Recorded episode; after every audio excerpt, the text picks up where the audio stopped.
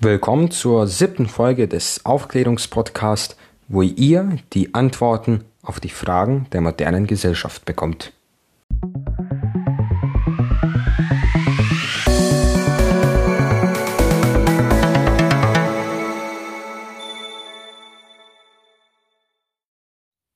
Heute geht es um ein System, welchen wir tagtäglich benutzen. Ein System, welches uns sagt, wo wir uns befinden. Stellt euch mal vor, ihr befindet euch in einer Stadt und ihr seid verloren. Was machen wir? Wir zucken das Handy und öffnen die Maps. Und sofort sieht man, wo man sich befindet. Aber wie funktioniert das? Wie funktioniert das so schnell? Und wie so genau? Das kläre ich heute auf.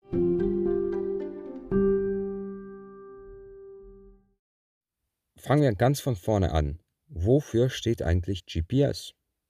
Alle kennen es, aber nicht viele kennen die eigentliche Bedeutung. GPS steht für Global Positioning System, also das globale Positionsbestimmungssystem. Und GPS besteht aus 24 Satelliten, die um den Erde herum im Orbit kreisen. Diese Satelliten wurden noch in den 1970er Jahren von der US-Armee, welche heutzutage auch das GPS betreibt, in den All geschickt, damit die US-amerikanische Armee äh, ihre Fahrzeuge positionieren kann und die genaue Position kennt. Das GPS wird heutzutage übergreifend für alle Positionsbestimmungssysteme benutzt, ähm, also wie für Galileo von der ESA, für GLONASS von Russland oder Baidu von China. Jetzt fokussieren wir uns darauf, wie funktioniert eigentlich GPS?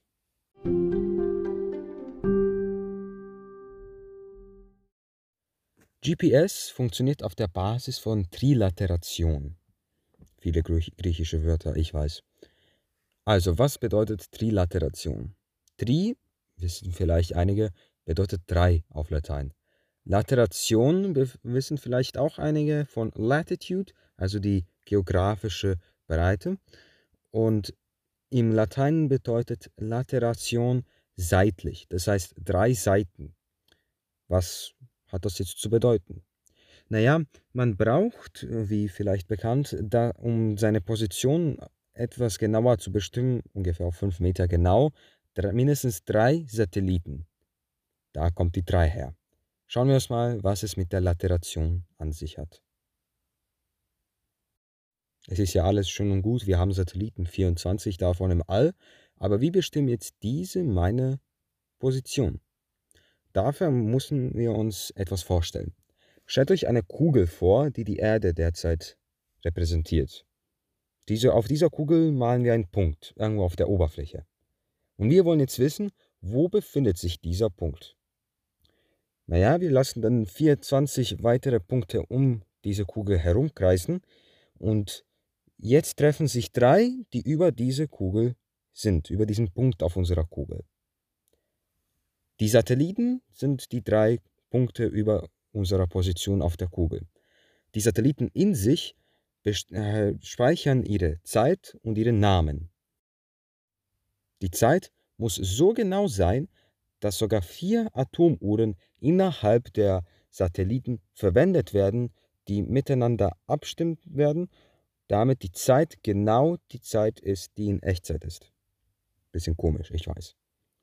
Also haben diese drei Satelliten jeweils eine Uhrzeit in sich. Was bedeutet das? Der Punkt auf unserer Kugel nehme, nimmt ein Gerät raus und dieser hat auf sich auch eine Zeit aufgespeichert. Okay? Dann sendet das Gerät seine Zeit an unser Gerät hin. Und sagen wir mal, auf unserem Gerät steht 16 Uhr, 25 Minuten und 20 Sekunden. Naja, was heißt das jetzt? Wenn der Satellit S1 seine Zeit losgeschickt hat, brauchten die Wellen, die Radiowellen, Zeit, bis sie an unser Gerät angekommen sind. Sagen wir mal, das Satellit S1 hat die Zeit 16 Uhr, äh, 25 Minuten, 19 Sekunden und 93 Millisekunden gesendet. Okay, also wir sehen, es gibt einen Unterschied von 67 Millisekunden. Das heißt, die Uhrzeit auf den, zwei, auf dem Gerät und die Uhrzeit auf dem Satelliten stimmen nicht überein.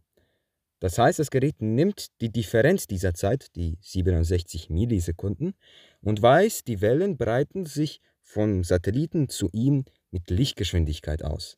Das heißt, wir haben die bekannte Formel v gleich s durch t, wo ich v die Geschwindigkeit ist, s die Strecke und t die Zeit ist. Und jetzt wollen wir wissen, wie weit ist dieser Satellit von uns entfernt. Dann sagen wir, wir nehmen die Zeit und schieben sie zu dem v rüber. Das heißt, jetzt haben wir v mal t ist s. Jetzt nimmt er die Zeit, die 67,37 Millisekunden, mal die Lichtgeschwindigkeit, also die 299.792.458 Meter pro Sekunde. Und dann bekommen wir die Strecke von 20.200 Kilometer. Okay, das heißt, wir wissen, der Satellit ist irgendwo 20.200 Kilometer über uns. Aber das bedeutet uns nicht, er könnte ja überall auf einer Kugel um uns drum herum sein. Jetzt wissen wir aber, dass der Satellit auch den Namen gespeichert hat. Also er sendet auch den Namen zu unserem Gerät. Dabei weiß das Gerät, aha, das ist S1. Gut, dieser S1 befindet sich da. Das, dann weiß er im Himmel, beziehungsweise auf einer Karte, okay, da ist S1 und jetzt 20.200 Kilometer um ihn herum. Da könnte ich alles über sein. Ja, das ist ja sehr weit weg. Woher soll ich wissen, wo ich bin? Dann aber brauchen wir den zweiten Satelliten, S2 der sendet auch seine Zeit und seinen Namen. Und jetzt schickt uns S2 seine Zeit und die ist 16 Uhr 25, 19,92 Sekunden. Das heißt, es besteht immer noch eine Zeitdifferenz. Diese rechnet dieses Gerät, unser GPS-Gerät aus, auch das Handy, und sagt, okay, der Unterschied ist 80 Millisekunden. Dann rechnet er nochmal wie vorhin 80 mal die Lichtgeschwindigkeit und kommt auf 25.000 Kilometer. Gut, dann wissen wir den Namen S2 und wissen, wo der sich befindet. Das heißt, wir bauen um S1 und um S2 jeweils eine Kugel, die bei S1 einen Durchmesser von 20.200 Kilometer hat und bei S2 25.000 Kilometer. Und jetzt wissen wir, diese zwei Kugeln, die schneiden sich. Das heißt, wir könnten auf diesen Schneidepunkten diesem, diesem Schneidekreis irgendwo darauf sein. Das heißt, wir brauchen einen dritten Satelliten, S3. Dieser liefert uns auch seine Zeit und seinen Namen. Die Zeit, die er uns liefert, sind 16 Uhr 25 Minuten und 19,88 Sekunden. Da ist eine größere Zeitdifferenz. Okay, die nimmt wieder der Gerät auf und sagt, ja, rechnen wir mal aus, wie weit das ist. Und das sind 37.000 Kilometer. Das heißt, auch mit den Namen weiß der Gerät, wo sich dieser Satellit befindet und sagt, okay, da baue ich jetzt auch noch eine Kugel mit 37 Kilometer Radius. Gut, und dann schneiden sich diese drei Kugeln in einem Punkt. Und dieser Punkt sind die 5 Meter Umkreis, wo man sich befindet. Das ist das System, auf dem GPS aufbaut und auf dem GPS funktioniert. Es sind nichts mehr als Zeiten, einfache Physik und bisschen Wellenlehre. Und nur das geht in unseren Handys, den GPS, den Navigeräten vor. Das heißt, sie nehmen die Zeit, rechnen die Strecke aus, nehmen den Namen und sagen, da, da ist es, eine Kugel oder auch ein Kreis. Gut, da bin ich, so passt es. Nur das geht in unseren Handys vor, wenn wir finden wollen, wo wir in der Stadt verloren sind. Und das geht so schnell, weil sich die Wellen von den Satelliten zu uns mit Lichtgeschwindigkeit ausbreiten. Und genau deswegen können wir dann ausmessen, wie lange sie gebraucht haben. In diesem Unterschied von, diesem minimalen Unterschied von Zeit zwischen unserem Gerät und dem Satelliten können wir ausmessen, wie weit von uns der Satellit weg ist. Und durch die drei Satelliten, durch diese drei Strecken können wir dann sagen, ja, genau dort. Dort befinden wir uns ungefähr auf 5 Meter genau in einem Umkreis. Und so funktioniert GPS. Das ist nichts mehr als 24 Satelliten, die die, die ganze Zeit einfach nur Zeitnahme, Zeitnahme abschicken.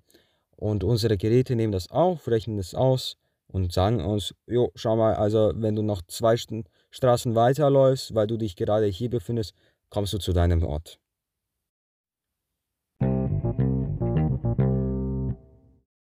Jetzt wissen wir, wie GPS arbeitet, warum es so schnell arbeitet und wie so genau. Es sind eben diese drei Kugeln, die auf einen Meter genau bestimmt werden können, wie weit die von uns entfernt sind und dabei wir auf fünf Meter genau unseren Ort finden können. GPS ist also etwas, was der gesamten Menschheit hilft, sich zu orientieren und auch zum Beispiel Seeleuten hilft, sich auf dem Meer zu orientieren und sich zu finden, wo man ist. Man muss aber bewusst haben, dass GPS nicht für sowas Ziviles entwickelt wurde. Im Gegenteil, es war eine Entwicklung für die Armee. Die US-amerikanische Armee haben das entwickelt und haben es in den All geschickt, damit sie ihre Fahrzeuge und auch die Fahrzeuge des Gegners lozieren können und damit genauer angreifen können. Damit brauchte es jetzt nicht dass ähm, Flugzeuge über die Gebiete fliegen, sondern man könnte aus dem All heraus einfach schauen, wo sich die Sachen befinden. Und das wurde dann durch einen Executive Order von Ronald Reagan geändert und wurde gesagt, naja gut, das könnte ja auch vielleicht der zivilen Bevölkerung helfen, machen wir das so. Und seit den 1980er Jahren ist es für die Öffentlichkeit nutzbar. Allerdings hat die US-Armee immer noch das Sagen darauf, welche Satelliten benutzt werden können. Die US-Armee kann sagen, wir brauchen jetzt zwölf davon, also die Hälfte, und wir müssen die Abschaltung für unsere Zwecke benutzen. Sie kann auch sagen, GPS wird jetzt total runtergefahren, weil wir das jetzt brauchen. Wir haben eine Situation, wo wir um den ganzen Globus herum etwas positionieren müssen. Daher haben mehrere Staaten eigene GPS-Systeme entwickelt zum Beispiel von Russland, der GLONASS, der Global Navigation Satellite System, äh, welches für Russland nützlich ist, damit sie nicht von den Amerikanern abhängig sind. Oder von China, Baidu, großer Bär, der für China sorgt. Also damit, wenn GPS von Amerika ausgeschaltet wird, man einfach sagt, okay, wir schalten auf unseres um. Man muss auch sagen, unsere Geräte äh, benutzen auch alle Satelliten, die sich im All befinden. Weil man kann nicht sagen, man schickt genau zu diesem Gerät, aber nicht dem daneben. Und daher benutzen wir auch von den Amerikanern, von den Russen, von Chinesen die Satelliten, weil sie eben die Erde umkreisen, damit überall zugänglich ist. Allerdings hat auch Europa ähm, ein Projekt entwickelt, ein 10 Billionen Dollar äh, Projekt namens Galileo, welches äh, dafür ausgelegt ist, den europäischen Staaten Unabhängigkeit von den amerikanischen äh, GPS zu bieten.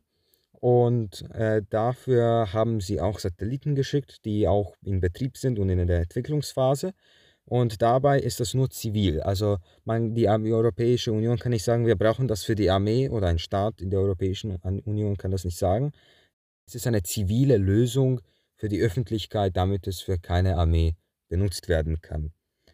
Dazu muss man auch noch sagen, dass ähm, die Genauigkeit Galileos für die Basics, also für die Basics-Nutzer, ähm, niedriger ist als die für Premium-Nutzer. Das heißt, man muss zahlen, um auf die wirklich auf einen Meter genaue äh, Situation kommt.